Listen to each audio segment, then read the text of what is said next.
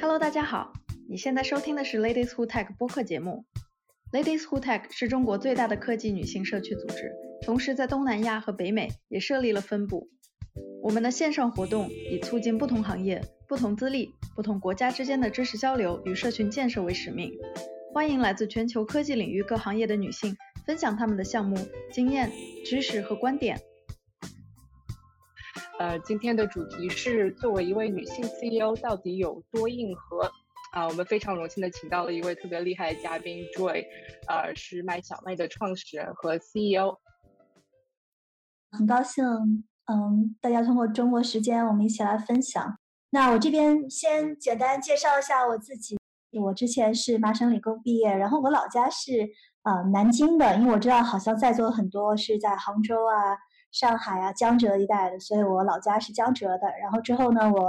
呃，八岁的时候移民到深圳，然后在深圳考了中国数学奥林匹克的金牌。之后的话，我被保送清华北大，但是家里面很想我出国，所以嗯，当时我就报名了这个，正好让我们这个集训队的教练 给我写了推荐信，然后给麻省啊，给哈佛啊，给好多名校都写了推荐信，然后最后。嗯，很有幸的上了麻省理工，然后我觉得，嗯，在那个环境下让我变得非常硬核。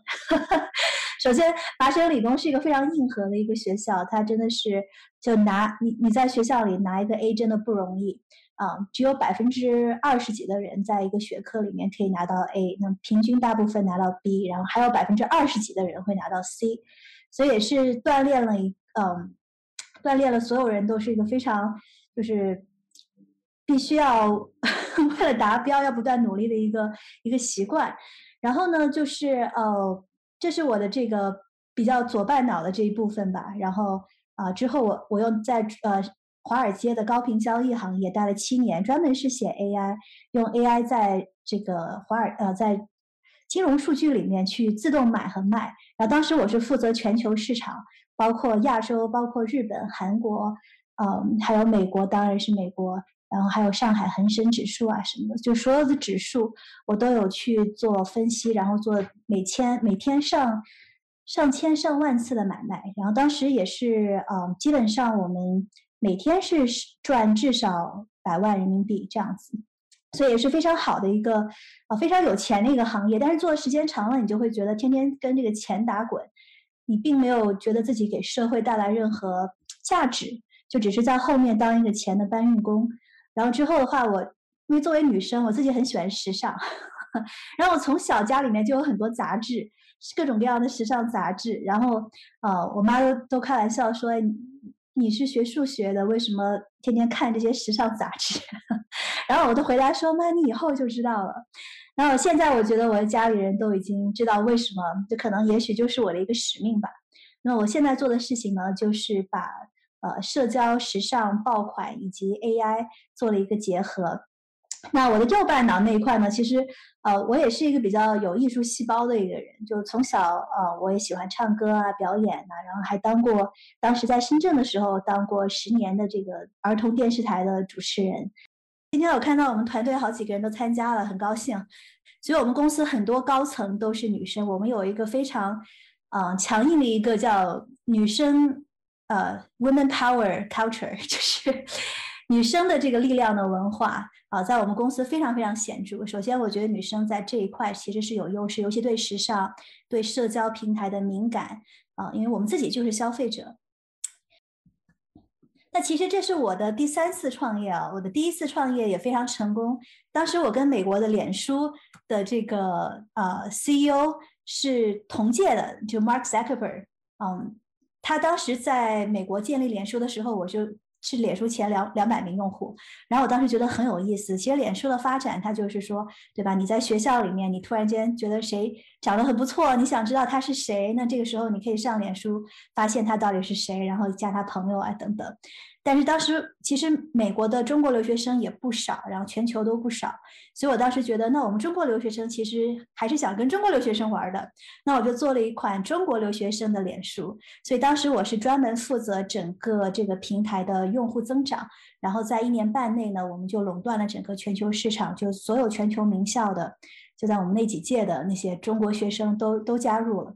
然后后来卖给了中国的一个嗯还不错的社交平台。呃，我们现在做的事情呢叫卖小麦 M A I，这个 M 呢可以代表是买，买也可以是买，也可以是卖。对，所以我们做的事情呢就是明星同款，对吧？呃，博主同款，然后所见即所买，就让大家真的是在社交平台上看到什么。喜欢的东西马上就可以买，然后同时博主可以立刻变现，内容平台也可以，就是这个这个这个商业模式其实帮助内容平台可以赚更多的钱，因为其实我们也知道最近呃广告行业并不是那么好做，因为所有的内容平台都要去拼这个广告单啊什么的，然后广告本身这个行业就有很多水分，然后其实商家在。啊，买广告的时候呢，都有很多担心，就我买到了到底是什么？是水吗？是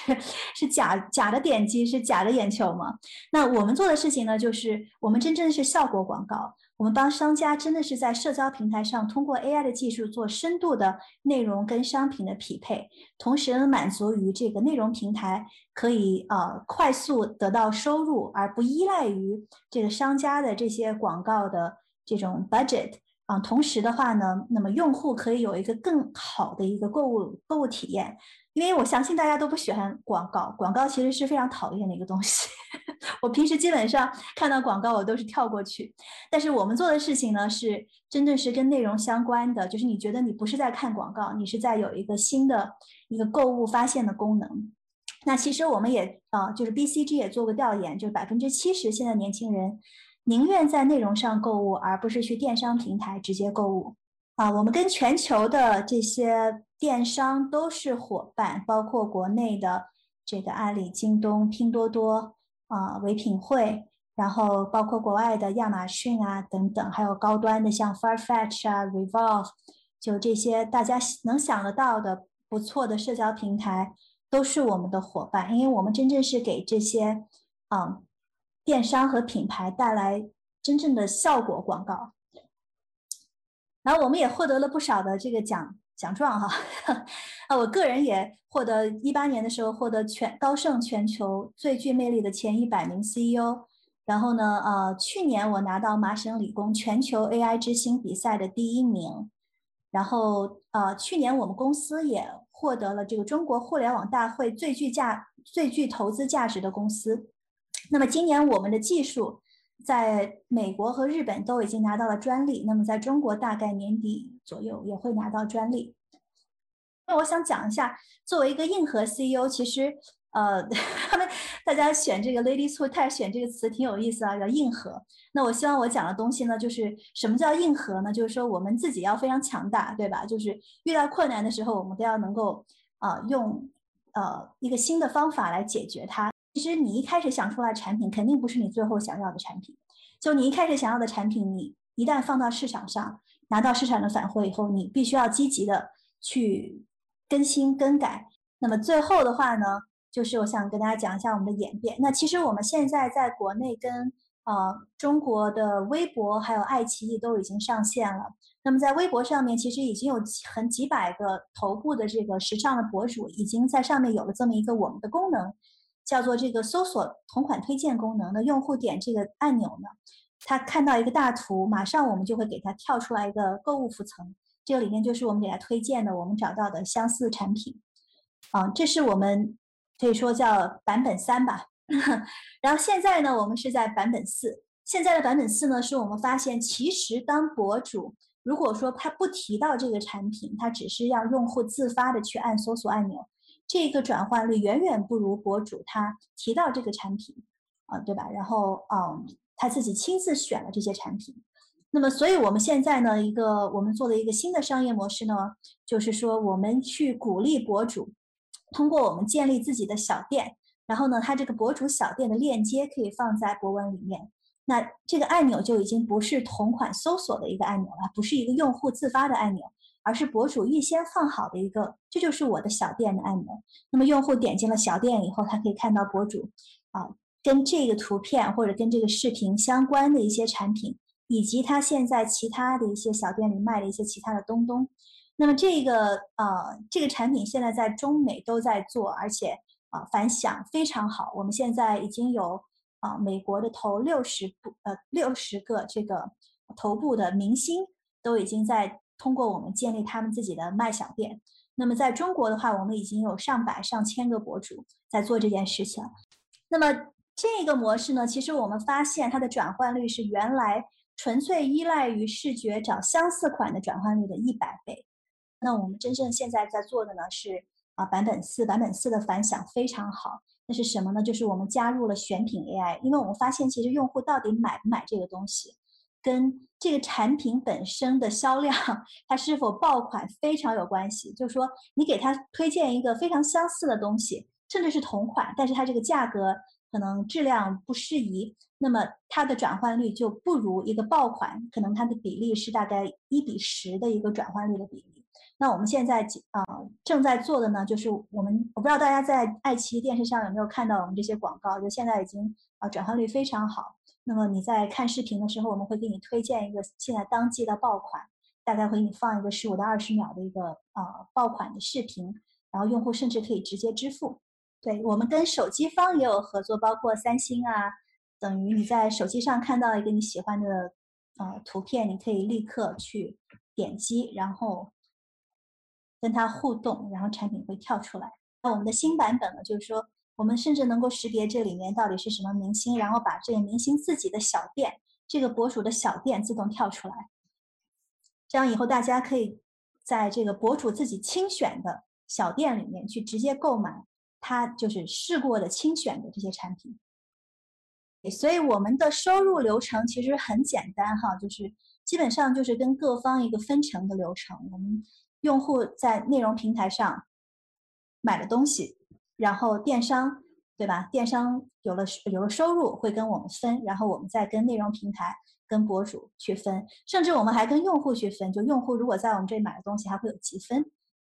在基本上，嗯，全球这个广告收入是两千亿。那我们跟我们合作的，除了在国内的呃平台以外，那么在美国。也有这个，我们正在呃合作的也有 Snapchat、TikTok。那么电商就更不用说了，电商和品牌基本上能想到的都已经都跟我们合作了。最后介绍一下技术，对我们有图片识别，然后我们是全球唯一有视频识别的公司。那我们也是全球唯一不但不但有视频识别，以及有跟平台自动对接的这一套广告个性化的系统。其实图像识别它其实分三个。呃，三个类别，最底层最简单的就是人脸识别，因为人脸识别基本上脸上就十六个点，对吧？你顶多衍生成几百个点，就是计算点和点之间的距离以及它的变化等等。那么在人脸识别基础上更难的呢，叫物体识别。它之所以更难，因为每一个物体有不同的点，比如说我这个杯子有自己的点，一个手机有自己的点，每一个它的点的架构都不一样，所以你要针对每一个类别都要去训练。它相应的这个参数啊等等，那么在这个更上一层，就是我们现在做的时尚识别。我们之所以做时尚识别，其实是两个原因啊，一个是第一，它是最难的、最有挑战的，没有别人做的好。嗯，第二个呢，也是因为它确实是用户在嗯在是互联网上面搜索产品的时候，百分之五十的情况下都是在搜索时尚产品，百分之二十是家居，然后剩下还有百分之三十是其他的一些类别。那么，呃，时尚它为什么最难呢？因为它是在，它不光有很多不同的类别，我们大概有十大类和三百多个小类，啊，而且它是柔性，它是它这个点是会动的。比如说我在动，那么我的点就是在变。但是我们要知道，它即使这个产品这个上衣有各种各样的变化，但它还是同一个上衣，所以它是所有视觉识别领域里面最难的。那么我们现在其实跟谷歌呀。还有包括跟阿里啊，跟各个嗯，京东啊，各个这些平台，还有包括抖音，他们自己的识别，我们都有做过比较。那在在最难的这个领域，我们现在是遥遥领先的。那么再其次呢，就是嗯，我们的这个视频识别，视频识别其实它比图片识别要难很多。其实主要难的是在工程化这边，因为我们对视频是把图片。分割成相当于很多图片啊，把视频分割成很多图片，但是同时你要对它产品这个追踪，它其实比自动驾驶啊，还有比这个嗯，安防的视频识别要难很多，因为自动驾驶的识别，你就是你的车子在一个车道上走，然后你可能会左移右移，对吧？但是你永远是一个持续性的变化。那么安防的视频识别呢，就是你在墙角上有一个摄像头，它那摄像头基本上是不会动的，所以它记住就是在同一个背景下有什么人走过去了等等。但是我们的视频识别，它是在应用在内容平台这些行业里面。的是一个电影或一个电视剧，大家也知道，这个镜头是不断的跳的，就一会儿黑了，一会儿亮了，然后一会儿人物又变了，然后又变了背景，它是不断的跳跃。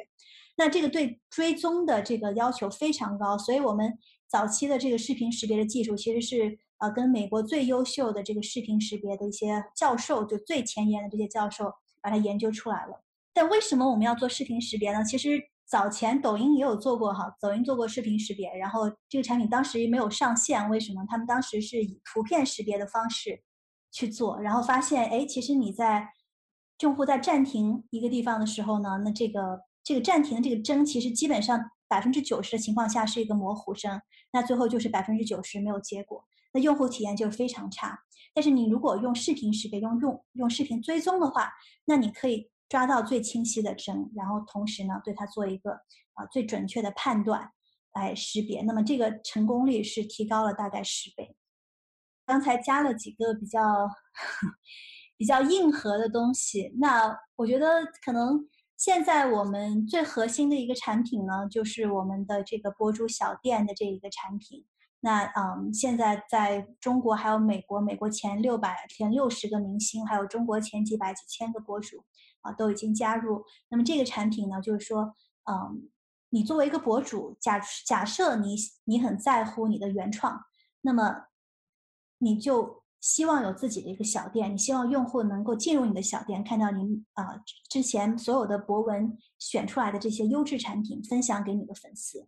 那假设你并不是很重视原创这件事情，你只你想只想赚钱，这也很正常。那么这个时候，我们你就可以到我们的平台，我们给你推荐现在已经正在流行的爆款，这些爆款都是转换率可能超过其他平均款式的一百倍。那么你如果你放了这些爆款和我们推荐的这个爆款相关的内容，那么你的转换率可能是普通博主发其他他自己原创内容的这个转换率的一百倍。所以我们现在是呃，我们基本上我们的赛道就是社交电商。所以我们就是要把社交电商这一个转换率要做到极致，所以这可能是比较技术比较硬核的呃这一块，我们后面有非常多的算法哈，我们有这个视不光是有视觉 AI 的算法，有图片还有视频识别。那么现在我们有 AI 选品，AI 选品非常重要，因为我们发现这种热热款和普通款的转换率差别可能是一到一百倍。然后其次的话就是广告推荐的 AI，就广告推荐你如何做内容定向、用户定向，其实对吧？你不可能给一个不相关的用户来看不相关的内容、不相关的广告。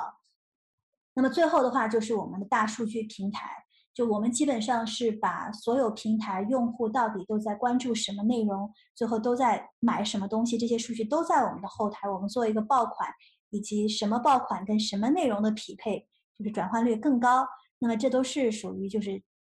内容电商，对吧？社交电商怎么样能够呃，就所有跟内容电商相关的，呃，跟转化相关的 AI，我们都有在做。所以这是我们大概四大技术。那我觉得其实说实话，技术壁垒不可能是一个公司的壁垒哈，因为我也不想讲太多技术，因为我认为真正的壁垒其实是商业的壁垒，商业模式的壁垒。那我们现在的商业模式呢，就是我们是深耕。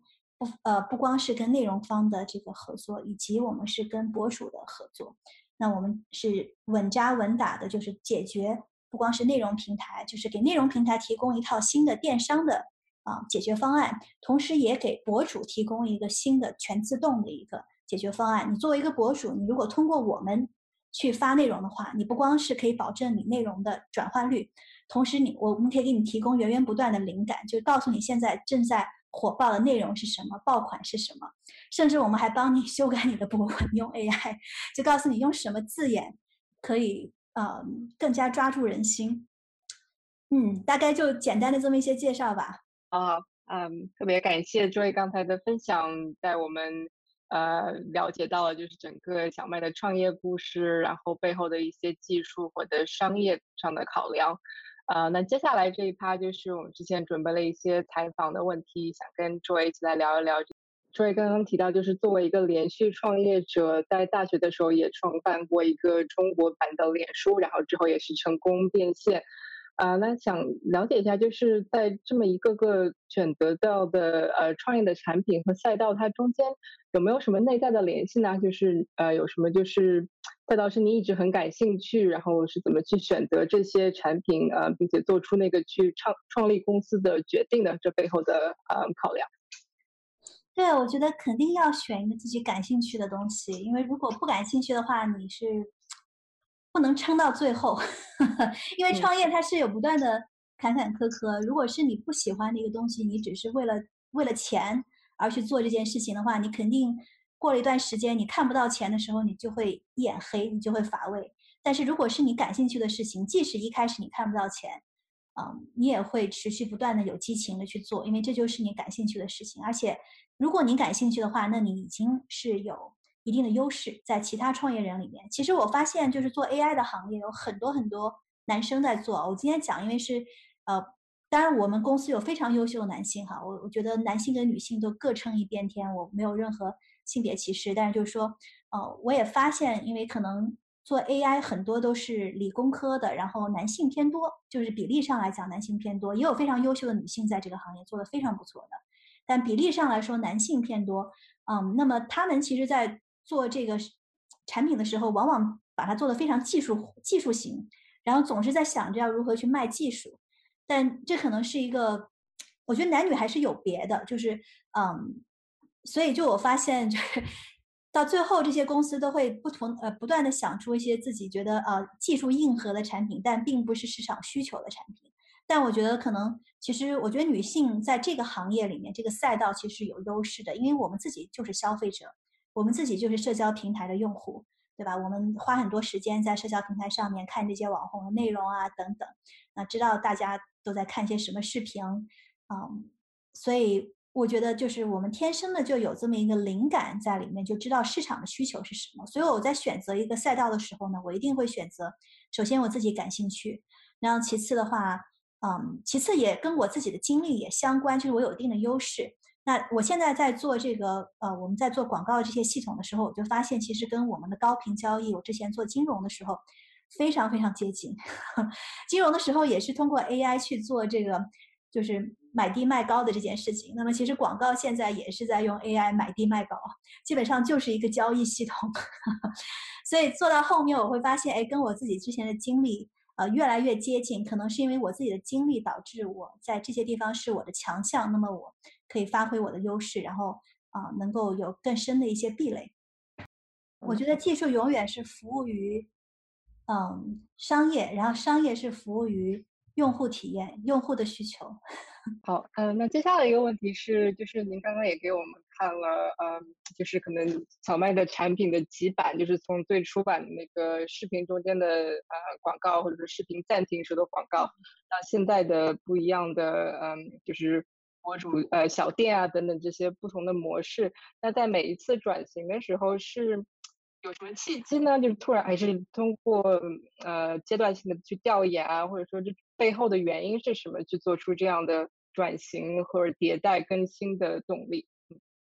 嗯，对，这些其实转型和动力都是数据驱动的。就是我们在拿到市场数据的时候，发现，哎，这个地方的转换率确实可能不如市场上另外一些产品的转换率。然后我们会分析为什么，对吧？为什么我们视觉搜索的转换率不如直播带货的转换率？为什么我们在视频里面既然都放了这个明星的同款的这个？呃，产品却不如呃放一个十十几二十秒的一个已经现有爆款的一个转换率，就这些数据我们都会，我们都有去测，就是我们会呃都有做 A/B 测试，然后测试出来以后呢，我们会比较，然后大概知道呃我们自己会分析这个，到最后其实都是一些心理，都是 psychology，都是用户的这种情绪，因为其实你在看视频的时候。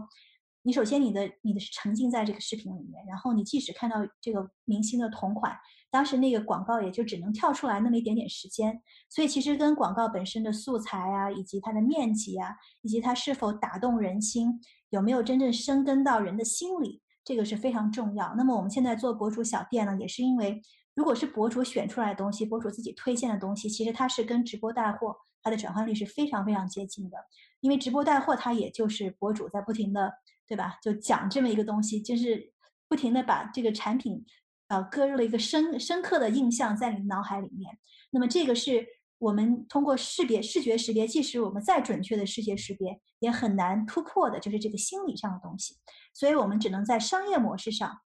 突破。但是，如果你一旦结合了这个心理的优势，再加上你的 AI 的优势，那你的优势就已经是啊不一样的东西。你是一个可以量化的东西。呃，但是我觉得直播电商是一个非常好转换率的一个市场，但是它的问题是在于它不容易量化，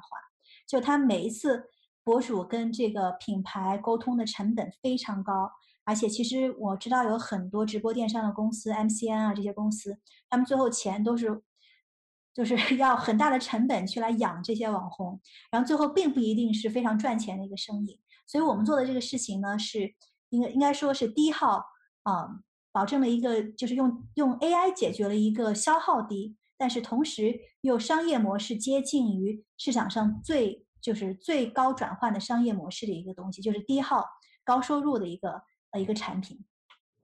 嗯，那我其实有点好奇，就是那有没有一些可能比较重要的决定是，呃，您自己或者说其他那种领导层的。对，我觉得一个决定就觉得这个就是对的，就是我是有这么一个直觉，这个是呃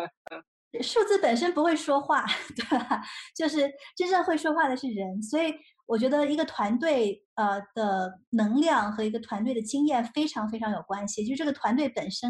就自己就要会看数字，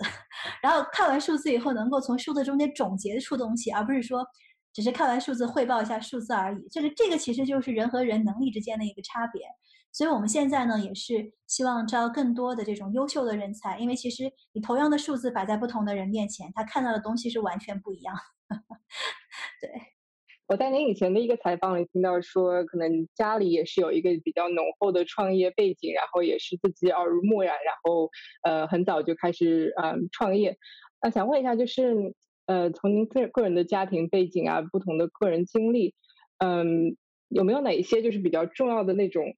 时刻是你觉得哦，是当时发生了这么一件事，让我成为现在的这样一个人，或者说哪哪有哪些经历是可能更加重要、更加就是呃意义深远的？嗯，可以回忆一下。有的，因为其实嗯，我的父母亲都是创业人，嗯，我父亲他其实是不断的在建学，就是帮助嗯。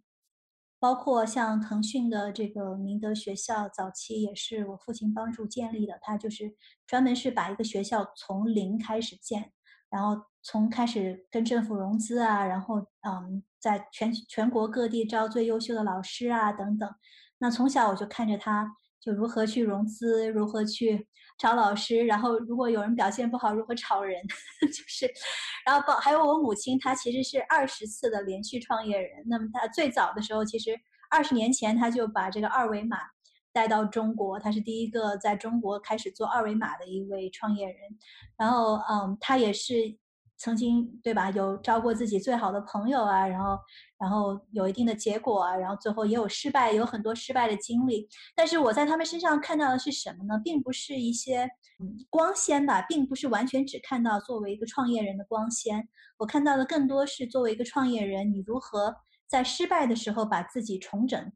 嗯，如何嗯不断的总结自己失败的经历而进步。我觉得我在我的家庭里面，我学到了最大的东西就是。如何不断的更新自己，如何不断的进步，这是我觉得一种，就是我无法摆脱的一个，嗯，一个家庭文化。所以我觉得，只有在创业这条路上，我才能够真正的进步的最快。如果我在一个大公司里面当一个员工的话，那我觉得这个上面有很多 领导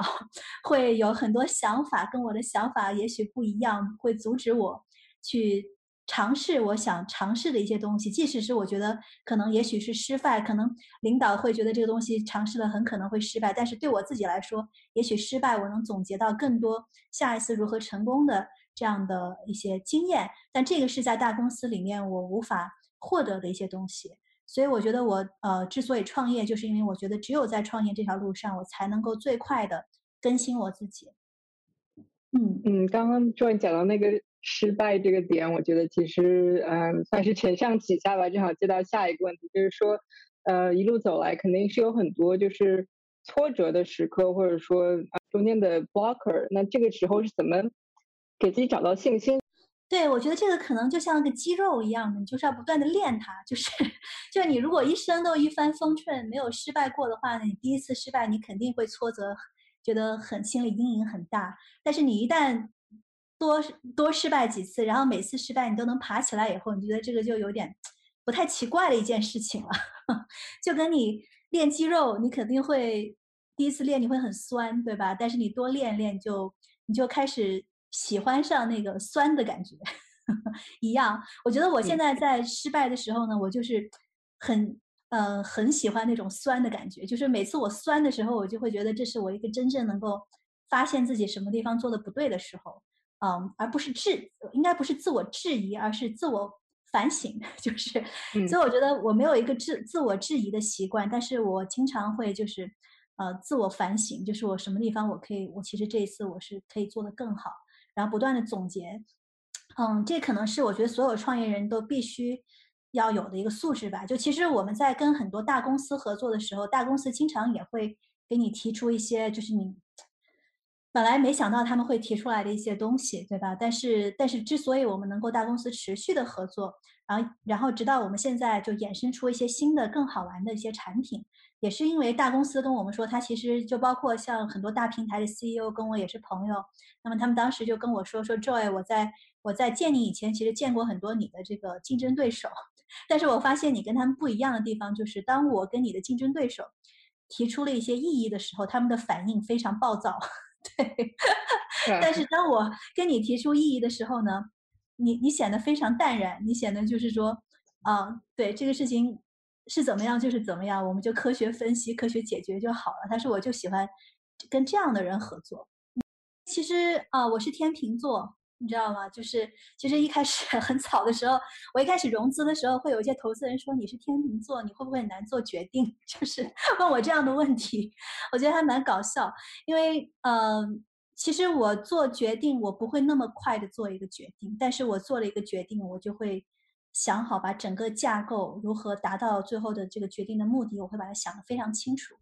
嗯，可能跟我自己以前学数学有关系吧，因为学数学其实到最后基本上只有一个完美的答案，然后你你必须要呃就是就全身心的同意这么一个完美的答案。但是你最后如果是这个完美完美答案是错的话，那你是要推翻自己的。所以我觉得我在做一道题，就是就像在找一个方向的时候，我会把所有。我能够收到的信息，我会综合去分析。我可能会啊问很多人，这个可能也是女性创业的一些优势，就是呃我不建议去问这个行业的专家，即使他可能嗯在我问他问题的时候，他可能有贬低我，甚至甚至有质疑我，这些我都无所谓，我就会嗯非常淡然的，就是就觉得这个他就是他即使质疑，他即使提出嗯不同意见，他他也是在帮我，就他不管讲什么，我觉得都是有一些他的道理。那我会把这些大家讲的东西，我会综合起来，但是我最后我会找一个答案，这个答案我就不会再改变了。然后我会把达到这个目的的所有的这整套第一步、第二步、第三步、第四步都想出来，然后跟我的团队一起分享，我们一起啊一起共振。当一个创业人，当一个 CEO，你不能不能太在乎别人的一些啊负面的信息，尤其我们在融资的时候，可能九十九个投资人都拒绝你，只有一个。会最后投你，但是你只要那一个就够了，那九十九个拒绝就拒绝了，对吧？就就像就像你亲一百个青蛙，只有一个会变成王子，这个是 Carmen 的名言哈。对，那我可能从小也有一定的就是优势吧，就是因为我从我父亲还有母亲都从小都是 CEO，然后都是老大，然后他们经常要演讲，然后我从小就会去听，然后然后所以就可能天生我就呃。就是耳濡目染就知道大家想听什么东西，然后其实我发现 CEO 跟员工讲故事，跟 CEO 跟投资人讲故事是完全不一样的，因为他的心理是完全不一样。那员工讲的时候呢，就是你要你要给他很多希望，你要给他很多乐观的东西，然后你要知道他自己他的目标是什么。其实到最后都是对方想听什么东西。就比如说员工想听的是，就是这个公司它可以稳定的有增长，他可以达到自己可能未来一年、两年、三年自己的个人目标。那么给投资人讲的东西，它是呃钱的目标，对吧？就是嗯，而且你跟投资人讲的时候，你必须要让他觉得你是一个。呃，不只是一个乐观的人，而且而且是一个你非常严谨的人，就是你知道自己的竞争对手在做什么，你知道整个环境是怎么样，你知道自己这个产品的最后的市场价值是多少啊，瓶颈在哪里，就这些你都要非常清晰的，他才觉得他才能信任你。因为投资人投资的时候，他是他是他可能看一百个人，最后只会投一个，他是非常保守的，所以他希望看到创业人不光是有呃不光是有冲劲，不光是乐观，还有。非常严谨的那一部分，那当然也义无反顾的那一部分。但是跟员工的话呢，他他希望看到的更多就是说，你做这件事情啊，是否能够帮助到他，帮助到他的成长。所以我觉得，就是不管是呃演讲的话，其实到最后不是真正的是展示自己吧，更多的是让对方觉得，嗯，他从你这儿能获得他想要的东西。好，那我这里再挑一个最后一个问题啊，是我这里想问的，就是作为一个女性，作为一个亚裔，是很多经常会被贴上的一个少数群体的标签。那您觉得在被贴这些标签的时候，是一个感觉是一个发展的这个阻碍呢，还是说拥有这样的一个视角来帮助你？对，我觉得不管做什么事情，是个人发展还是公司发展，我们我想的事情都是一样的，就如何。最大的发挥自己的优势，而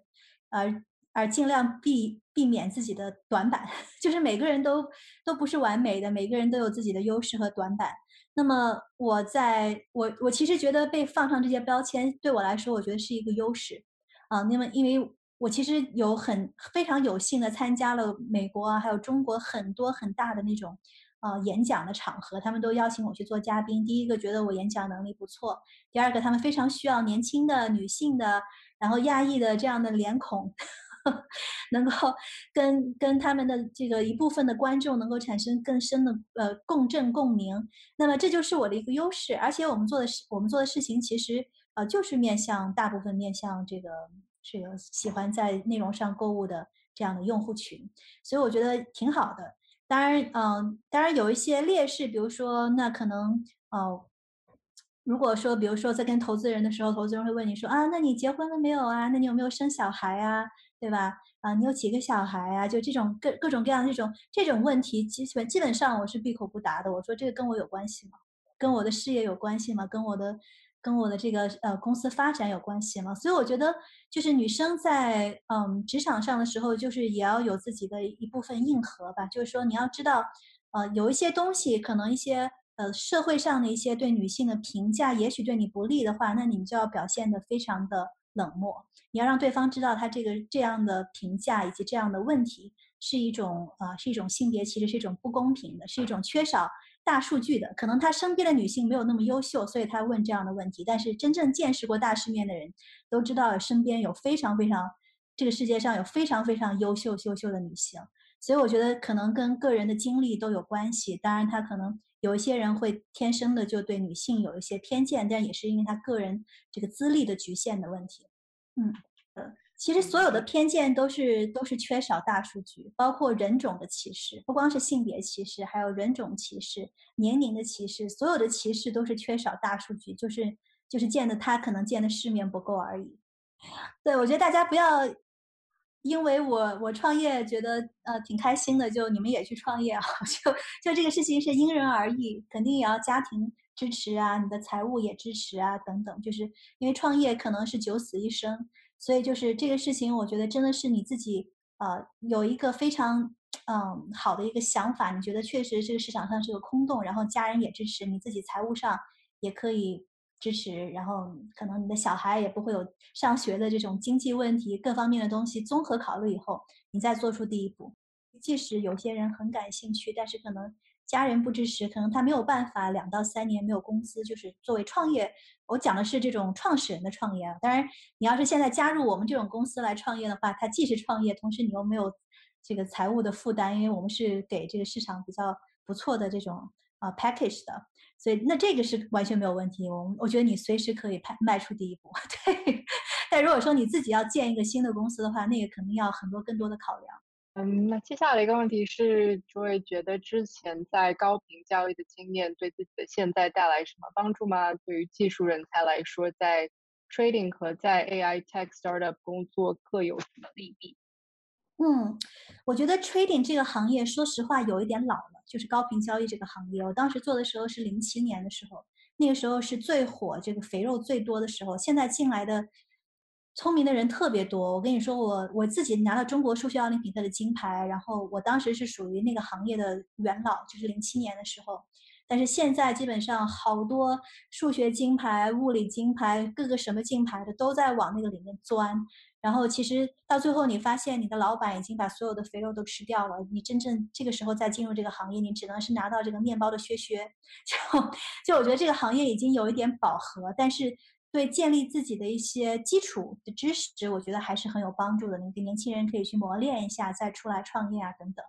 啊，我觉得可能最大的经历对我的帮助就是一个对数字的敏感性，然后以及，嗯，就是我们对失败的这个心理的承受能力。因为你有的时候，你可能在。做高频交易的时候，你市场不可能永远跟着你的预期去走。如果你跟着你的预期去走的话，那你成神了，对吧？但是你总会有亏的时候，然后可能亏还不一定亏得很小，你可能一天一天赚几十万，你也可能一天赚百万、千万，你也可能一天亏百万。那你一定要有这样的心理承受能力。所以其实很多人问我，就是高频交易跟我现在的差别，其实我我可以说，高频交易的时候那个需要的心理承受能力比现在还要更大。就是你每天都都是要面对你真正的每天都有自己的偏，然后可能是输输几百万，可能是赢几千万，这种这种上上下下的浮动，比现在创业的这种浮动，我觉得来的要要厉害的多。所以感觉就是不管在哪里工作，内心强大 都很重要。嗯，下来一个问题是你创办公司的时候是怎么去啊招募最开始的那个？Core team member，然后并且让他们一直有动力，呃，即使在公司低谷的时候也能继续下去。嗯，我觉得这个东西其实是两部分吧，基本上一个是金钱的动力，还有一个是信任上的一个动力。我觉得我们团队相互之间信任非常强，就是嗯，像我在中国的 CEO，我们每天都有至少一个小时的对话，对吧？然后高层，中国的高层啊等等，还有美国的高层，每天都有至少。半个小时到一个小时的对话，就是说，是把所有的信息都拉通，然后他们也知道我对他们并不是说只要他呃只只只能他们成功，不能他们失败，就是我们都是鼓励创新的，就是说他们如果失败了，然后对失败总结，他们自己去总结，自己去啊产生新的一些创新的话，我都是非常鼓励的。可能就是说你让他们感觉就是你你们之间是非常信任的一个关系，这对他们来说是一个情感上的一种啊一种动力。然后其次的话就是金钱的动力，对吧？你做了一单，你肯定对方如果拉了一单，你肯定要给这个呃好处，就大家觉得在我们这儿是能够比在大公司能够赚到更多的钱，这也是一个啊非常重要的动力。好，那今天我们的活动内容就到这里了，再次非常非常感谢 Joy 今天的分享，感谢大家的收听。如果你喜欢我们的内容，你可以在微信搜索 Ladies Who Tech Digital，关注我们线上活动的公众号。欢迎大家留言评论与我们互动。希望大家把我们推荐给朋友们，帮助我们把知识和女性力量传播给更多的人。我们下期再见。